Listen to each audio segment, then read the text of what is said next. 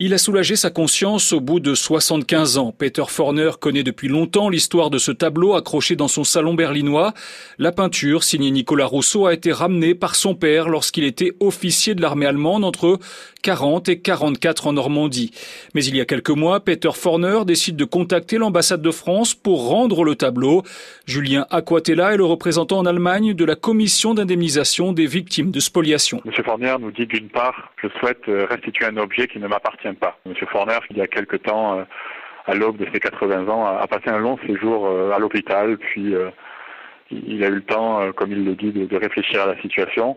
Puis il a décidé de, rendre le tableau pour alléger sa conscience, alors qu'il n'est pas éternel. L'objectif est maintenant de retrouver le véritable propriétaire, mais personne ne sait où et à qui a été volé ce tableau.